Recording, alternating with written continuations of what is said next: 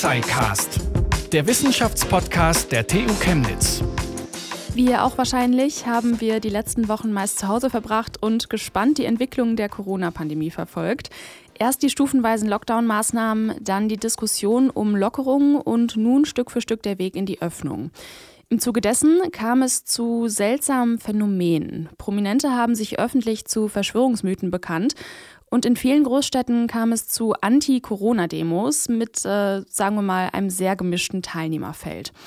Über Verschwörungsmythen, Anti-Corona-Demos und den Umgang mit ihnen spreche ich heute mit meinem Gast, Juniorprofessor Dr. Tom Mannewitz von der Juniorprofessur Politikwissenschaftliche Forschungsmethoden der TU. Guten Tag, Herr Professor Dr. Mannewitz. Hallo, ich grüße Sie. Die letzten Wochen waren ja aufgrund der Corona-Pandemie eine, sagen wir mal, sehr besondere Zeit und haben den Alltag vieler ziemlich verändert. Wir führen das Interview jetzt zum Beispiel gerade, ähm, glaube ich, mit einem ganz guten Sicherheitsabstand von 90 Kilometer per Skype.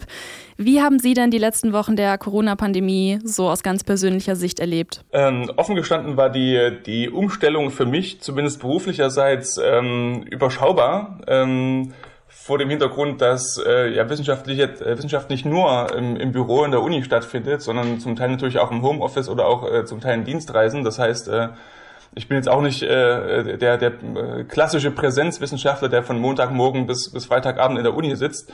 Insofern ist für mich die Einschränkung zumindest beruflicherseits ähm, überschaubar. Ähm, was, was ich merke und was ich vermisse, ist ähm, einerseits der, der Kontakt zu Kollegen und zu, und zu Studenten und Studentinnen. Das ist schon spürbar. Ähm, und obwohl die Lehre auch weitergeht, ähm, ist es ein, ein, ein schmaler Ersatz für die eigentliche Präsenzlehre. Ähm, das hat nicht nur damit zu tun, dass alles schwieriger wird durch die Digitalisierung und auch vieles anderes gedacht werden muss, sondern auch, dass der persönliche Kontakt einfach häufig fehlt. Und ähm, als ich beispielsweise merke, dass die, die Nachfragen ähm, schwerer fallen, wenn ich eine E-Mail eintippen muss, als von Studenten oder Studentinnen, als wenn sie nach der Vorlesung einfach mal kurz vorbeikommen können und sagen, hier, wie haben Sie das gemeint, wie haben Sie da nachgefragt. Da befürchte ich so ein bisschen, ähm, dass vielleicht sozusagen weniger transportiert werden kann, als es in normalen Präsenzsemestern ist. Äh, mit Kollegen, gut, das wird jedem so gehen, ähm, dass die sozialen Kontakte ja eingeschränkt sind, dazu zählt ja die Kollegenschaft. Ähm, das ist schon spürbar, auch was Dienstreisen angeht. Es ist ja so praktisch alles flach gefallen. Ähm, also hier sind schon einige Einschränkungen, aber ich glaube, dass es andere Berufsfelder gibt, wo das noch viel, viel drastischer ist. Das war ja auch äh, sicherlich aus wissenschaftlicher Sicht, also vielleicht gerade aus politikwissenschaftlicher Sicht eine ganz spannende Zeit. Was waren denn Themen oder Veränderungen, die Sie besonders spannend fanden, vielleicht auch äh, jetzt in Ihre Forschung aufnehmen wollen? Also was wir, was wir ganz gut beobachten können oder was äh, ziemlich auffällig ist in den letzten Wochen, ist die, die Aufmerksamkeit, die, die natürlich die Corona-Demonstrationen bekommen haben ähm, in der Bundesrepublik an ganz verschiedenen Standorten. Ähm, also eine massive Aufmerksamkeit für, ähm, das muss man ja so ein bisschen kontextualisieren, ähm, für einen relativ kleinen Teil der Bevölkerung. Also äh, insgesamt machen die Demonstrationen jetzt keinen großen Teil der Bevölkerung aus. Und wenn wir uns die Umfragen ansehen, ähm, bemerken wir auch ganz gut, dass eigentlich äh, das, was auf der Straße da demonstriert, immer noch eine kleine Minderheit darstellt. Ähm, der Großteil der Bevölkerung ist äh, vielleicht auch kritisch eingestellt, aber im Großen und Ganzen immer noch äh, positiv zu den Corona-Maßnahmen. Das nervt alle, vollkommen klar, ähm, aber die Unterstützung zu den Regierungsmaßnahmen fällt relativ groß aus. Da gibt es so ein bisschen so ein Gap zwischen der öffentlichen Aufmerksamkeit für die Corona-Demos und der, der eigentlichen Meinungslage. Aber das ist, glaube ich, nicht nichts, was jetzt Corona per se auszeichnet. Das ist eine. Ähm, und das andere ist, äh, zusammengehend mit diesen Demos, ähm, ich bin in den letzten Wochen häufiger gefragt worden, ähm, ob da jetzt eine neue Spaltung droht, ob das jetzt Pegida 2.0 ist, so ein bisschen plakativ. Das heißt, die Aufmerksamkeit auch vieler, vieler Journalisten ist mein Eindruck, ist sehr stark gestiegen gegenüber solchen vielleicht auch problematischen Trends, wo der Eindruck entstehen könnte, hier könnte so eine neue Kluft oder so eine neue Spaltung in der Gesellschaft existieren. Das ist das Zweite. Und das dritte ist so ein bisschen das Verschwörungstheorie-Thema, dass das nochmal so massiv aufploppt, habe ich vorher nicht so kommen sehen. Nicht so stark. Warum haben gefühlt Verschwörungsmythen denn jetzt gerade so einen Zulauf? Sie sagten gerade, es ist eine relativ kleine Gruppe eigentlich. Also warum bekommt es dann trotzdem so viel Aufmerksamkeit? Liegt das daran, dass irgendwie Verschwörungsmythen auch so medial wirksam sind und dass es quasi so ein Hype ist? Oder äh, liegt genau. es an der besonderen Situation? Ähm, beides. Also Verschwörungstheorien haben, glaube ich, jetzt schon mehr Zulauf, als sie sonst haben. Ähm, aber ähm, nicht so viel, wie es die, äh, die Medienbeiträge, glaube ich, suggerieren. Also hier kommt so ein bisschen zusammen. Verschwörungstheorien hat es immer gegeben, auch in Nicht-Krisenzeiten. Ähm, aber hier kommt eben zusammen, dass sich Verschwörungstheorien zu einem gesellschaftlich viel diskutierten, und das ist Corona ist ja nun mal das, das omnipräsente Thema, äh, zu einem viel diskutierten Thema hinzutreten. Ähm, also hier vermischt sich beides so ein bisschen. Also ein, ein gesellschaftlich relevantes Thema einerseits ähm, mit etwas, das äh, ziemlich spannend ja auch ist. Also ich lese das immer mit äh, mit größtem äh, Interesse und ich würde schon sagen wissenschaftlichem Vergnügen, welche Verschwörungstheorien da aktuell kursieren. Ähm, und ich nehme ganz stark an, dass die dass Medien und die breite Bevölkerung auch interessiert, was da an äh, was da an, an Theorien oder Mythen, besser gesagt, ähm, ja kursiert. Also aber ich glaube immer noch, wir müssen das relativieren. Es ist ein kleiner Teil der Bevölkerung. Also wir reden ja nicht davon, dass irgendwie 20 Prozent daran glauben, dass äh, Bill Gates hier Corona verursacht hat, um sich äh, zu bereichern oder die äh, Weltherrschaft an sich zu reißen. Es ist eine kleine Minderheit, die aber eben viel Aufmerksamkeit bekommt. In den Berichten sieht man ja eine ziemlich heterogene Gruppe. Ähm, wie setzt sich die Bewegung denn politisch zusammen und was für Ideen treffen da aufeinander? Zunächst müssen wir, glaube ich, ähm, einen, so einen starken Disclaimer da vorstellen. Ähm, das ist, ärgert mich so ein bisschen so bei, äh, bei, bei Interviews aus den letzten Wochen. Das habe ich bei jedem Interview davor geschoben. Wir haben noch keine belastbaren Zahlen zu den, denjenigen, die dort demonstrieren gehen. Es gibt keine Befragungen, es gibt keine Sozialstrukturanalysen. Das alles, was wir wissen, ähm, ist sozusagen ähm, das, was wir von den Medien bekommen. Das sind Bilder von den Demonstrationen, äh, einzelne äh, Interviews mit äh, Teilnehmern der Demonstration. Das heißt, unsere Informationslage ist deutlich schlechter, als sie beispielsweise ähm, zu Anfang von Pegida beispielsweise war. Und wenn Sie sich erinnern, einige der Studien, die damals erschienen sind, waren ja auch Forschungs, sind ja aus Forschungsseminaren hervorgegangen, also wo Studentinnen und Studenten beteiligt waren. Ähm, aufgrund der aktuellen Situation ist es gerade nicht so einfach möglich, sowas äh, ähnliches bei Corona durchzuführen. Das heißt, die Informationslage ist ja, um Vergleich schaffen zu können, sehr, sehr ungünstig. Aber ähm, um den Disclaimer abzuschließen, der erste Eindruck, der sich hier, der sich hier so ein bisschen aufdrängt, ist, Erstens, dass die Demonstrationen heterogener sind, ähnlich heterogen, wie das bei Pegida damals der Fall war oder bei den Anti-Asyl-Demos, aber noch deutlich heterogener. Also wir haben es hier nicht mit einer einheitlichen politischen Stoßrichtung zu tun, wo wir sagen könnten, das wäre jetzt der rechte politische Rand oder äh, das sind alles Bürgerliche oder das sind Leute aus dem linken äh, oder aus dem grünen Lager oder was auch immer. Es scheint deutlich heterogener zu sein, wobei eben auch Pegida am Anfang sehr heterogen war oder eben die Anti-Asyl-Demos. Es ist sehr, sehr heterogen. Ähm, wir haben unterschiedlichste Bevölkerungsteile, die dort demonstrieren. Ich kann jetzt beispielsweise nicht ausmachen, dass es ausschließlich junge Leute wären, wie jetzt oder vornehmlich bei Fridays for Future. Äh, es sind nicht nur die Alten, es sind nicht nur Menschen mittleren Alters. Ich kann auch nicht unbedingt einen klaren Geschlechtertrend feststellen, aber es ist äh, zumindest was die Politik angeht oder die Forderungen und, und, und Besorgung dort angeht, eine sehr, sehr heterogene Gruppe. Ähm, ich glaube, ein Großteil machen tatsächlich diejenigen aus, die sich Sorgen machen um ihre wirtschaftliche Existenz. Ähm, also Solo-Selbstständige, äh, Kleinunternehmer, ähm, auch alleinerziehende Eltern. Ähm, allerdings auch Leute, die sich Sorgen machen um die, um, um die äh, Wahrung der Grundrechte. Und das ist im Grunde ein erfreulicher Trend, weil es offensichtlich einen Teil der Bevölkerung gibt, der da sehr sensibel ist. Ähm, und äh, Pandemieschutz zum Trotz, es geht immer noch um Grundrechtseinschränkungen. Insofern ist das ein ziemlich erfreulicher Trend. Und ich glaube auch, dass diese Teile der, der Demonstranten, also diejenigen, die Angst um ihre wirtschaftliche Existenz haben und die Grundrechtsbesorgten, ich glaube schon die Mehrheit ausmachen.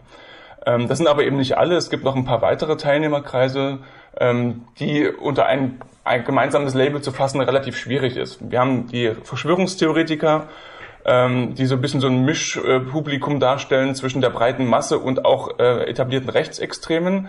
Nicht jeder Verschwörungstheoretiker ist Rechtsextremer und nicht jeder Rechtsextreme ist Verschwörungstheoretiker. Ähm, aber Verschwörungstheorien oder genauer gesagt Verschwörungsmythen äh, bilden sowas wie, wie, sowas wie eine Eingangspforte sozusagen in, in auch die Theorien vom, äh, vom rechten Rand.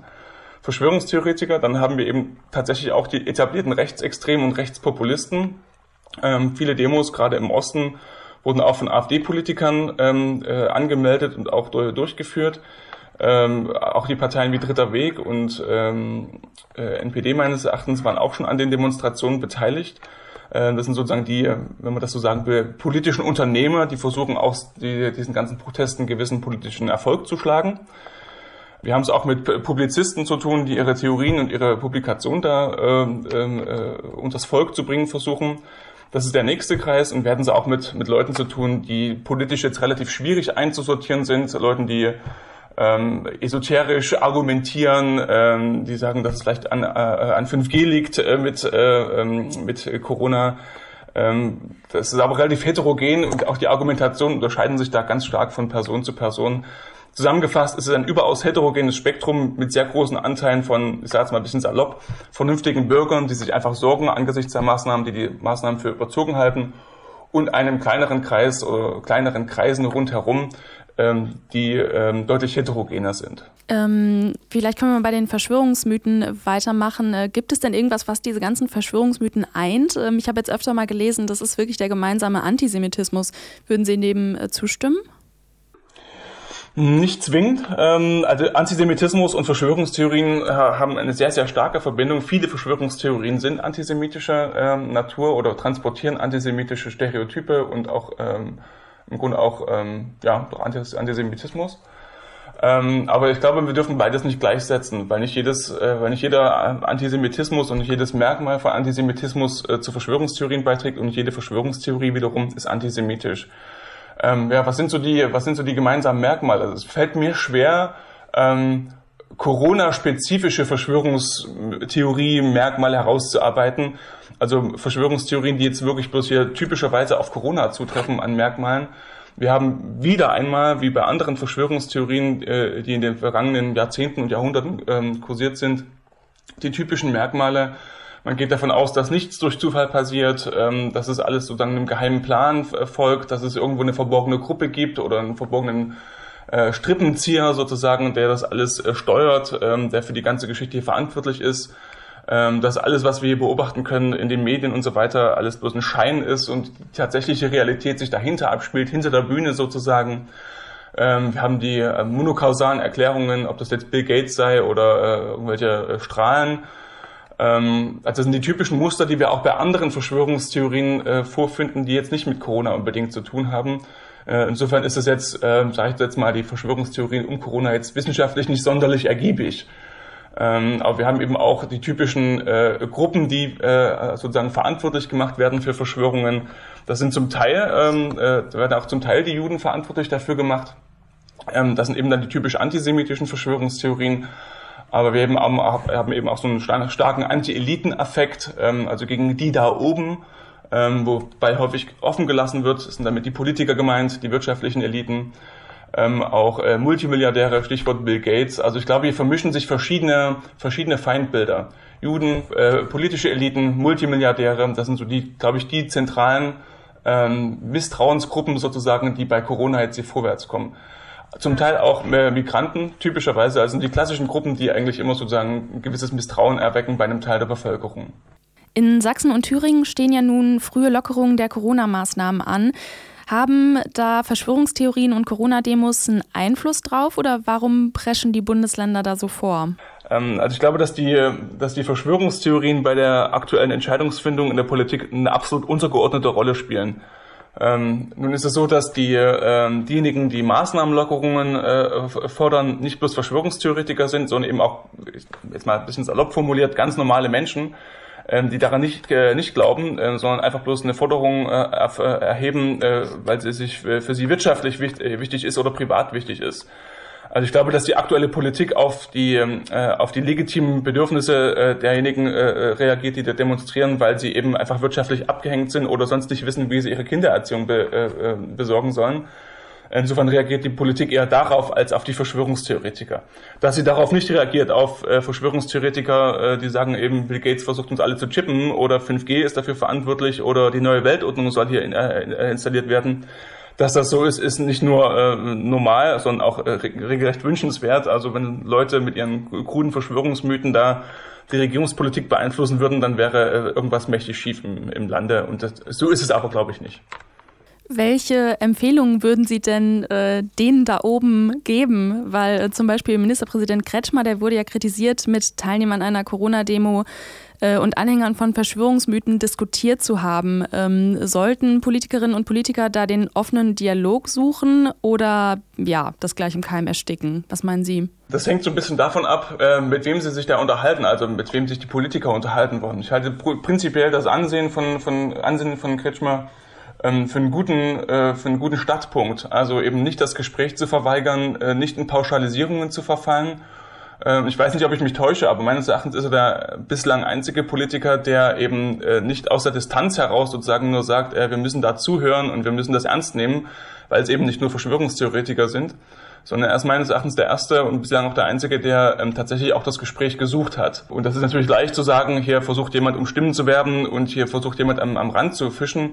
Aber ich bin überzeugt, dass ihm da nicht die Handküsse direkt zufliegen bei den Demonstrationen, auf denen er sich rumtreibt. Ähm, insofern ist das schon ähm, äh, respektwürdig meines Erachtens. Ähm, man muss natürlich differenzieren, mit wem spricht er da?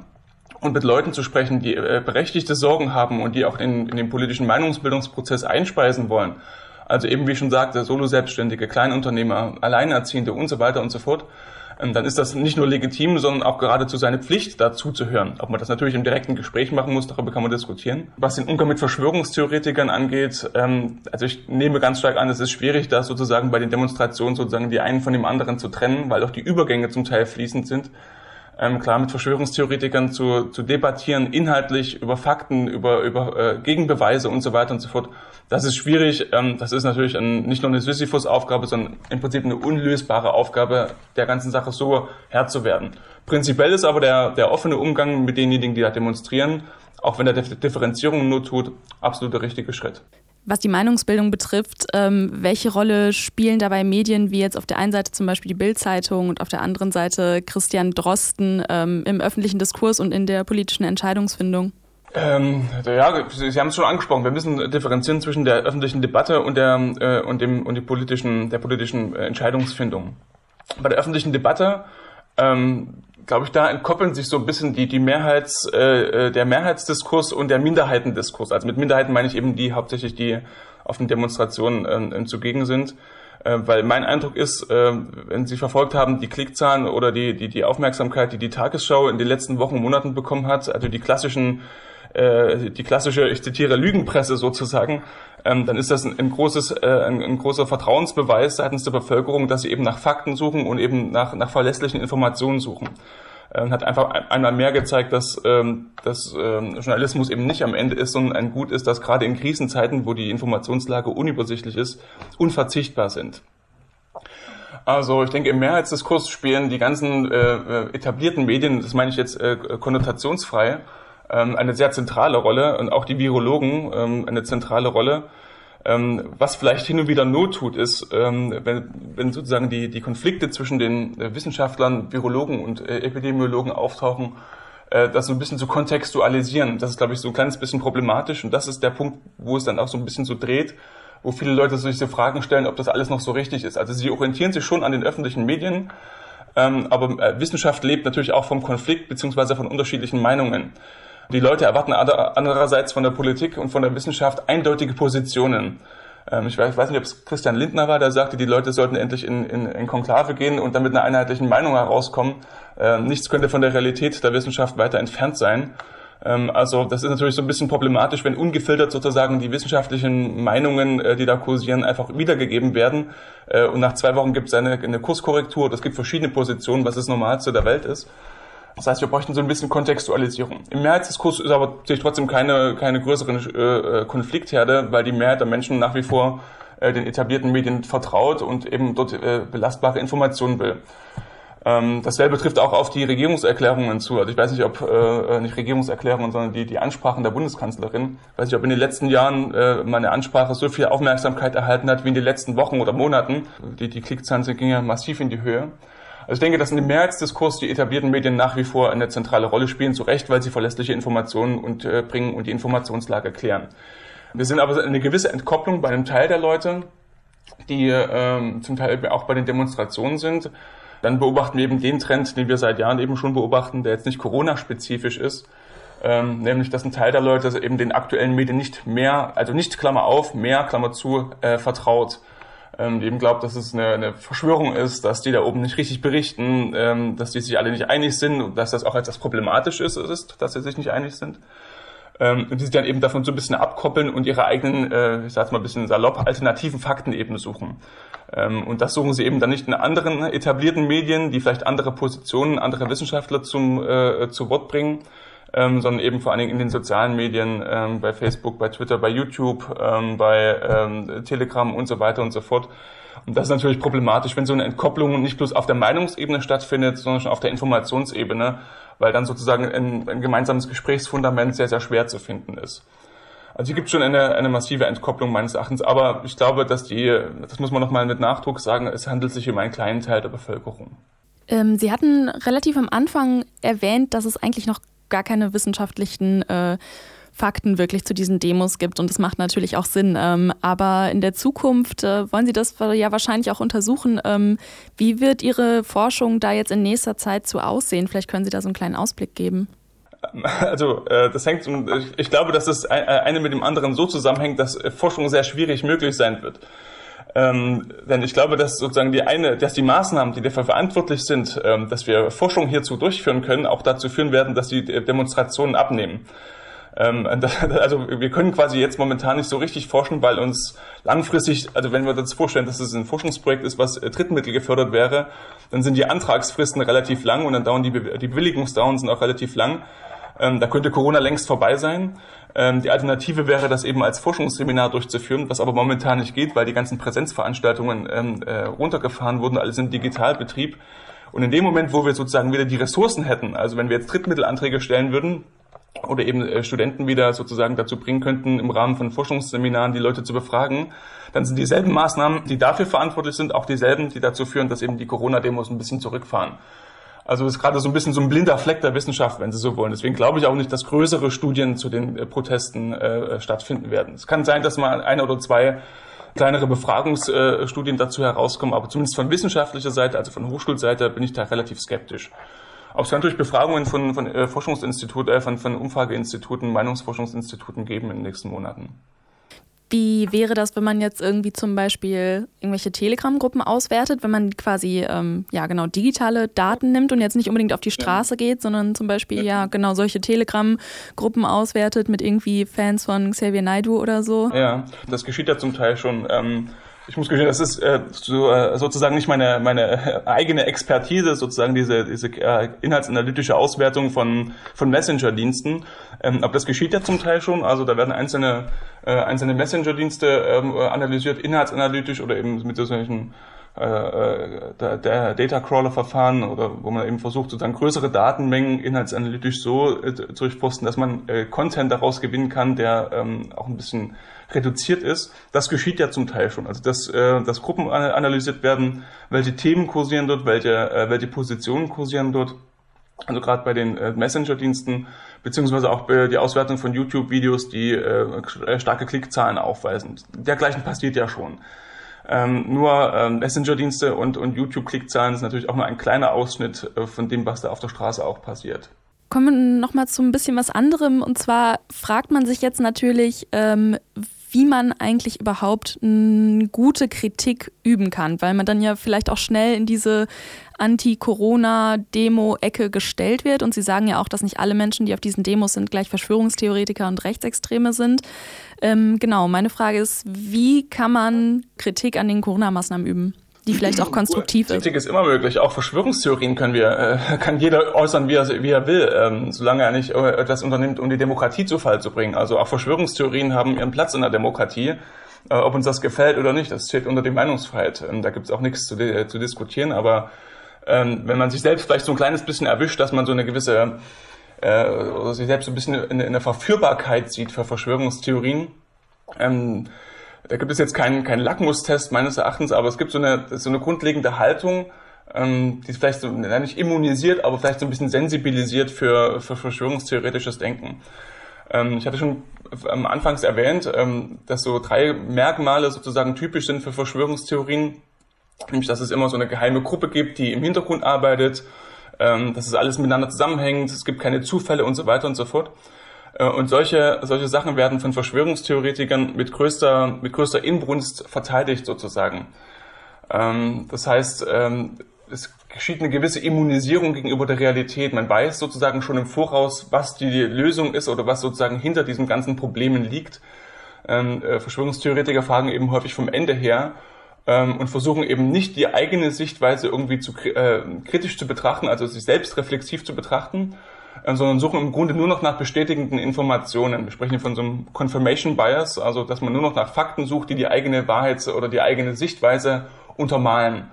Ähm, das ist, glaube ich, so ein kritischer Punkt. Ähm, wenn man merkt, dass man so ein bisschen sagen, Verschwörungstheorien so ein kleines bisschen auf den Leim zu gehen droht, oder wenn man sich fragt, wie kann ich das jetzt eigentlich machen, ohne dass ich mit den Verschwörungstheoretikern zusammenhänge, ähm, dann ist es eine selbstkritische Sichtweise. Und mit selbstkritisch meine ich nicht, dass ich alles relativieren muss und keine Position beziehen darf, sondern ich mich fragen muss, ähm, ob die Position, die ich habe, vielleicht auch revidierbar ist. Weiß ich die Lösung von allem schon oder suche ich noch nach Antworten? Versuche ich nur noch zu bestätigen, was ich ohnehin schon zu glauben wisse, äh, zu, äh, zu wissen glaube? Also das ist eine im Grunde selbstkritische Haltung. Ähm, das ist sozusagen jetzt auf einer sehr rationalen Ebene argumentiert, ähm, wie man sozusagen rational Kritik üben kann. Also Missstände benennen, ähm, beim Thema bleiben, äh, keine Insinuationen betreiben, also Leuten nicht unterstellen, sie würden es so und so tun, obwohl es vielleicht gar keine Beweise dafür gibt. Das ist jetzt auf einer sehr rationalen Ebene argumentiert. Das Problem ist, dass äh, Verschwörungstheoretiker und ich sage mal wirklich konnotationsfrei Kritiker ähm, unterschiedlich an die Sachen herangehen. Ähm, als, als Kritiker der äh, Maßnahmen ähm, geht es mir um die Sache in, erster, in allererster Linie. Da versuche ich die, die Missstände zu benennen, versuche ich auch meinen Anliegen Gehör zu verschaffen. Ähm, und bei Verschwör und Verschwörungstheorien sind im Prinzip auf einer anderen Ebene. Ähm, Verschwörungstheorien liefern und leisten relativ viel. Verschwörungstheorien äh, schaffen Ordnung, Verschwörungstheorien äh, bieten Selbstvergewisserung, äh, Verschwörungstheorien schaffen auch Selbstwertgefühl ähm, das sozusagen macht das auf der Metaebene, was so ein bisschen dahinter liegt. Ähm, deswegen ist es schwer sozusagen, das beides irgendwie äh, klar voneinander zu trennen. Äh, bei den einen geht es eben nicht um das Selbstwertgefühl, sondern da geht es um, um klare politische und legitime politische Anliegen. Bei den anderen geht es darum, sozusagen sich, äh, sich Gewissheit zu verschaffen ähm, und ein gewisses Selbstwertgefühl zu verschaffen und Orientierung zu schaffen, äh, Ordnung zu schaffen in einer unübersichtlichen Lage. Ähm, das heißt, es wird schwer, das sozusagen die einen von den anderen zu trennen, beziehungsweise die einen dazu zu bringen, sozusagen irgendwie rational zu argumentieren. In dem Moment, wo ich anfange, ähm, Verschwörungsmythen zu dekonstruieren, greife ich im Grunde das Selbstwertgefühl von demjenigen an, der daran glaubt. Ähm, und das macht ihn natürlich, oder schafft noch mehr so eine Bunkermentalität und führt eben dazu, dass er sich so ein bisschen einigelt. Und das ist ja genau das Gegenteil von dem, was eigentlich erreicht werden sollte. Es ist also schwer, da zwischen beiden zu trennen. Ähm, Kritiker igeln sich eben nicht ein und die erlauben eben noch äh, kritische Zwischenfragen ähm, und versuchen da so ein kleines bisschen von der emotionalen oder von der psychologischen Ebene wegzukommen, sondern eben auf der rein argumentativen Seite zu bleiben. Das, aber es ist schwer da zu sagen, was kann ich tun, wie kann ich legitim Kritik üben. Aber äh, ein guter Anhaltspunkt ist, erlaube ich noch kritische Stimmen meiner Meinung gegenüber oder ist für mich alles schon klar? In dem Moment, wo ich alles verabsolutiere, in Freund-Feind-Bilder äh, übergehe, äh, wo mir alles schon klar ist und ich nur noch nach Bestätigung suche, bin ich auf dem falschen Weg. Also bin ich quasi bereit, überzeugt zu werden, zusammenfassend genau. gesagt. Genau. Mhm, ja. Genau. Ähm, sprechen wir noch mal kurz über die Maßnahmen an sich. Ähm, gibt es da etwas, was Sie aus politikwissenschaftlicher Sicht äh, kritisieren würden? Jetzt geht es um Ihre konstruktive Kritik quasi. Ähm, ich weiß nicht, ob ich als Politikwissenschaftler der Richtige bin, um da konstruktiv Kritik zu üben, ähm, weil das natürlich ein hoch, äh, hochspezialisiertes Thema der Virologen und der Epidemiologen ist. Deswegen weiß ich da nicht, ob es da irgendwelche sozusagen inhaltlich richtig oder falschen Entscheidungen gegeben hat. Ähm, also meine, äh, meine private Meinung und nicht die als Politikwissenschaftler ist, ich kann mit den Maßnahmen gut leben und mir scheinen sie sehr nachvollziehbar zu sein, aber ich bin eben auch äh, ähm, auf dem Gebiet der Virologie und Epidemiologie nicht mal Laie, sondern muss da auf die, auf die Expertise der, der, äh, der einschlägigen Experten vertrauen. Ähm, wenn es etwas gibt, sozusagen auf ja, rein politischer Ebene, die inhaltliche kann ich jetzt hier nicht so direkt beurteilen, aber sagen wir auf Kommunikationsebene beispielsweise, ähm, dann scheint es der Punkt zu sein, dass ein paar Dinge stärker kommuniziert werden müssen. Ähm, äh, wie ich es vorhin hatte schon anklingen lassen, ähm, dass eben wissenschaftlicher Dissens äh, der Regelfall ist und nicht, äh, äh, und nicht die Ausnahme und dass auch in, in, in Wissenschaften, die vermeintlich meinungsfrei sind, auch verschiedene Positionen ihren Standpunkt haben ähm, dass Politik revidierbar, revidierbar ist. Es wird häufig sozusagen auch argumentiert, äh, es gäbe so einen Schlingerkurs seitens der Regierung, das äh, liegt aber auch daran, dass die Informationslage sich beständig ändert und die Regierung da zum Teil auch, nur darauf reagieren muss. Stichwort äh, Masken. Anfangs hieß es, Masken würden gar nichts bringen, dann wurde die Meinung geändert und jetzt müssen wir im öffentlichen Raum Masken tragen. Ähm, das ist meines Erachtens jetzt kein Kurs äh, oder kein Anzeichen für für Unbeständigkeit oder für, für Beliebigkeit, sondern dafür, dass die Informationslage sich auch für Politiker natürlich von Tag zu Tag ändert. Und das müssen wir ko kommunizieren. Also für die Bürger entsteht natürlich schon der Eindruck, was machen die da oben eigentlich? Aber dass die da oben sozusagen auch bloß Menschen sind, die auf Informationen reagieren müssen, ähm, das geht da so ein kleines bisschen unter. Ansonsten bin ich der Meinung, dass die Kommunikationspolitik sich äh, schon verbessert hat. Also einmal im Laufe der Krise, also der Corona-Krise, äh, und anderes Mal auch im Vergleich zu vorherigen, sagen wir mal, Ausnahmesituationen. Ähm, also die, die, das Stichwort Transparenz, äh, wenn es darum geht, welche Regierungsmaßnahmen getroffen werden, diese Bund-Länder-Kommission, also da wurde schon einiges verbessert im Vergleich zu vorherigen Entscheidungen. Und zugleich ist noch vieles verbesserungsbedürftig. Ähm, klar, ein Großteil der Leute fragt sich, warum werden die große Konzerne großzügig unterstützt mit Millionen, ähm, wo zum Teil auch Schindluder mitgetrieben wird und warum werde ich hier allein gelassen und muss hier sozusagen selber sehen, wie ich hier zurande komme. Ähm, da ist schon immer noch Optimierungsbedarf, das, das versteht sich von selbst und auch mit Blick auf die Transparenz. Ähm, ansonsten ist aber, glaube ich, schon einiges besser geworden im Vergleich äh, zu den letzten, sagen wir, letzten Krisen, wenn man mal schaut auf die Wirtschaftskrise 2008, 2009 etc., äh, die sogenannte Flüchtlingskrise 2015, 2016, da ist die Kom Kommunikationslage aktuell schon besser. Ähm, generell, äh, wenn ich vielleicht sozusagen nicht bloß Kritik äh, im negativen Sinne üben darf, sondern vielleicht positiv, ähm, was sozusagen diesen Flickenteppich beim, beim Föderalismus angeht, der immer wieder kritisiert wird. Ich halte das für ein grundlegendes Missverständnis ähm, der Föderalismus spielt hier absolut seine Karten aus in der Corona-Krise.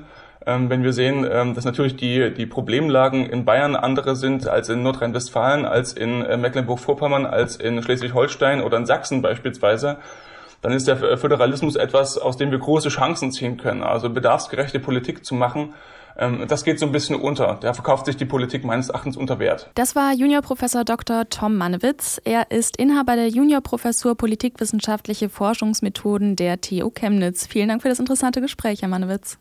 Sehr gerne. Und vielen Dank an euch fürs Zuhören. Die aktuelle Folge des Tuxicast findet ihr wie immer auf der Webseite der TU Chemnitz oder folgt uns einfach auf Spotify, Apple Podcast, Deezer und überall, wo es Podcasts gibt. Ich bin Lara-Lena Gödde, Redaktion hatte Pascal Anselmi. Bis zum nächsten Mal.